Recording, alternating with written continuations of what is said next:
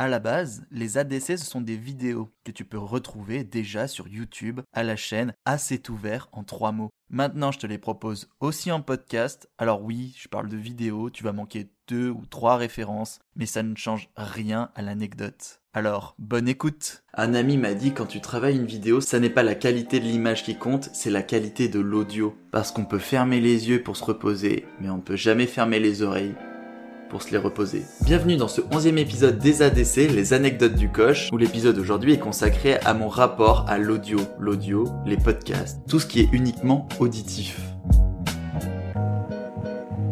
Car ça y est, c'est le troisième épisode qui sort en même temps sur toutes les plateformes de streaming, Spotify, Apple Podcasts, Deezer, SoundCloud, et qui sort aussi sur YouTube en vidéo.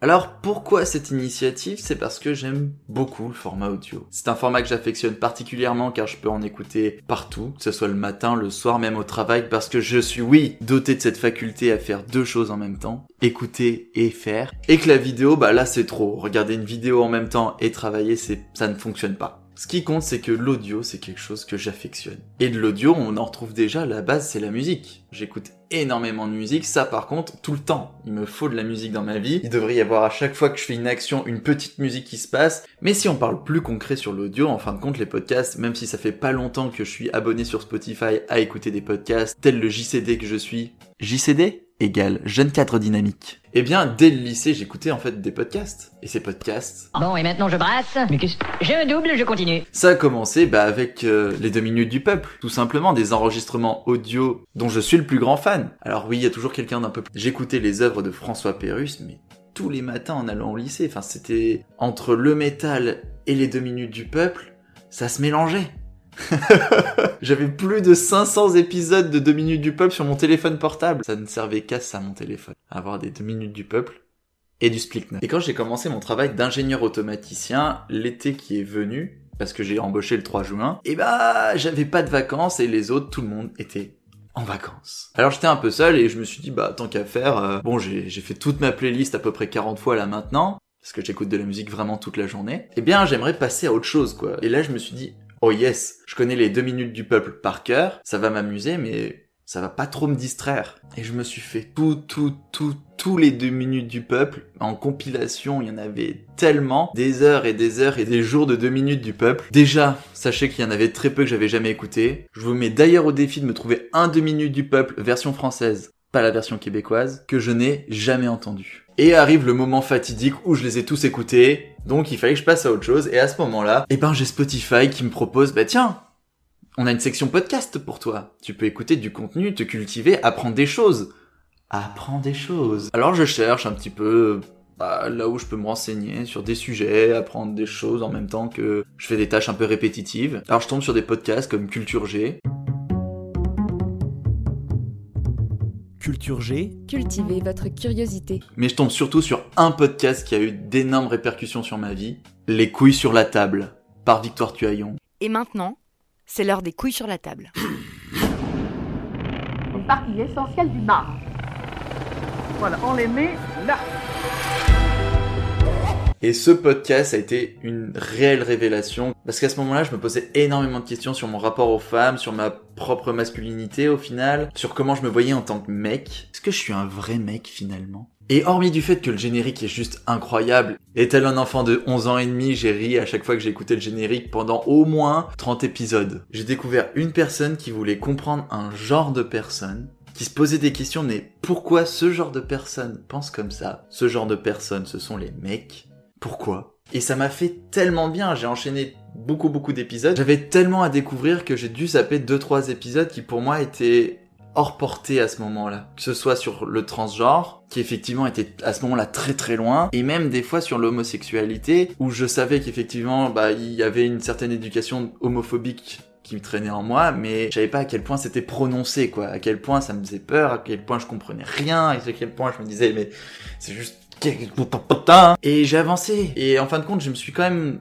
forcé un peu à écouter des épisodes qui m'ont permis de me décoincer, qui parlait même sexualité pendant que j'étais au travail. Pour moi, c'était quelque chose, je me dis, mais si quelqu'un entend dans mes oreillettes, mais je vais mourir. Mourir de gêne, mourir de honte, mourir de tout. Je, je, je devais faire tout en sorte de pas trop rougir parce que j'avais des fois mon collègue, parce qu'à un moment c'était plus les vacances pour mon collègue, qui était juste en face et qui pouvait me voir, quoi, euh, rougir, enfin être euh, un peu perturbé alors qu'il y avait sur mon écran, rien à être perturbé. Je ne pense pas que c'est de la programmation en automatisme qui allait me perturber à ce point-là. Et ça a fait du bien. Ça fait tellement bien, ça m'a juste décoincé de base euh, d'entendre parler de certains trucs. Je vous cache pas quand ça parlé des fois euh, plaisir prostatique ou quoi que ce soit, j'avais même des douleurs. Genre je ressentais dans le corps, je dis ah des choses dans les faits. Ça a été quelque chose d'assez compliqué à gérer, mais ça m'a vraiment libéré et je suis passé après à d'autres podcasts. Notamment, je pense qu'il y a aussi sous mes influences et qui même d'ailleurs, grâce à ça, existent les anecdotes du coche, Pénélope Buff. Et pour ceux qui la connaissent, effectivement, vous pouvez voir que bah, les similitudes sont avec l'arnaque. Salut les arnaqueurs, c'est Pénélope. Eh oui, Pénélope, c'est mon vrai prénom. Génial, hein Où elle va juste raconter un peu sa vie et notamment elle avait basé ça sur ses pénélopades. Donc ces moments de vie où on a eu, tu sais, ça a eu ce sursaut de te dire, allez, euh, je vais tenter un coup de folie pour que les autres, des fois, c'est pas du tout des coups de folie, c'est juste le quotidien. Mais ça a été ton épreuve où tu t'es libéré et il euh, y a eu des bonnes répercussions. Ou au pire des cas, bah, c'est passé complètement à côté, t'as pris un vent et c'est tout. Tant que vous faites des choses dans la bienveillance. Le harcèlement est forcé c'est pas bien. Et ça, ça a été donc les deux qui m'ont inspiré le plus pour un, me libérer dans la vie et deux, revenir à la création de contenu. Et petit à petit, j'ai découvert d'autres contenus qui m'ont donné l'envie de soit euh, travailler sur la bienveillance, travailler sur l'expression, sur l'écriture, sur plein de choses. Et c'est pour ça que j'aime bien l'audio. Parce que lorsque je fais des anecdotes du coche, je suis devant vous, devant la caméra, j'écris un peu, juste pour me faire des antisèches à la base. Mais là, j'ai rien, j'ai pas un prompteur, j'ai, j'ai que dalle. J'ai juste ma tête, ma spontanéité et mon amour de raconter des histoires. Ce qui rend totalement naturel la chose, tant mieux. Mais lorsque j'écris vraiment pour un podcast, je peux le lire. Pas le lire. Euh. Il me restait six mois à faire à Stanford quand j'acceptais le poste à Cornell où je commencerai en août 1978. Non, à ce moment-là, c'est lire, mais jouer, et avoir un script où tu fais un jeu de voix, où tu commences à te projeter sur l'ambiance et les émotions que tu vas faire ressentir. J'en suis qu'à mes tout débuts, mais je travaille sur un projet en parallèle qui est sans accent au Québec, et sans accent au Québec, c'est sur l'expatriation au Canada. J'ai vraiment des étapes et des processus de réalisation complètement différents, très calmes, et ça me fait du bien ça me fait vraiment du bien. J'ai envie d'aller pousser là-dedans un peu. C'est pas de la fiction, c'est totalement sur des faits existants, sur des faits qui relatent ma vie, c'est sur de l'expérience, voilà. J'aime euh, construire sur mon expérience ou celle des autres. Et ça, c'est ma troisième inspiration, c'est Kian Kojandi et Navo sur évidemment un bon moment.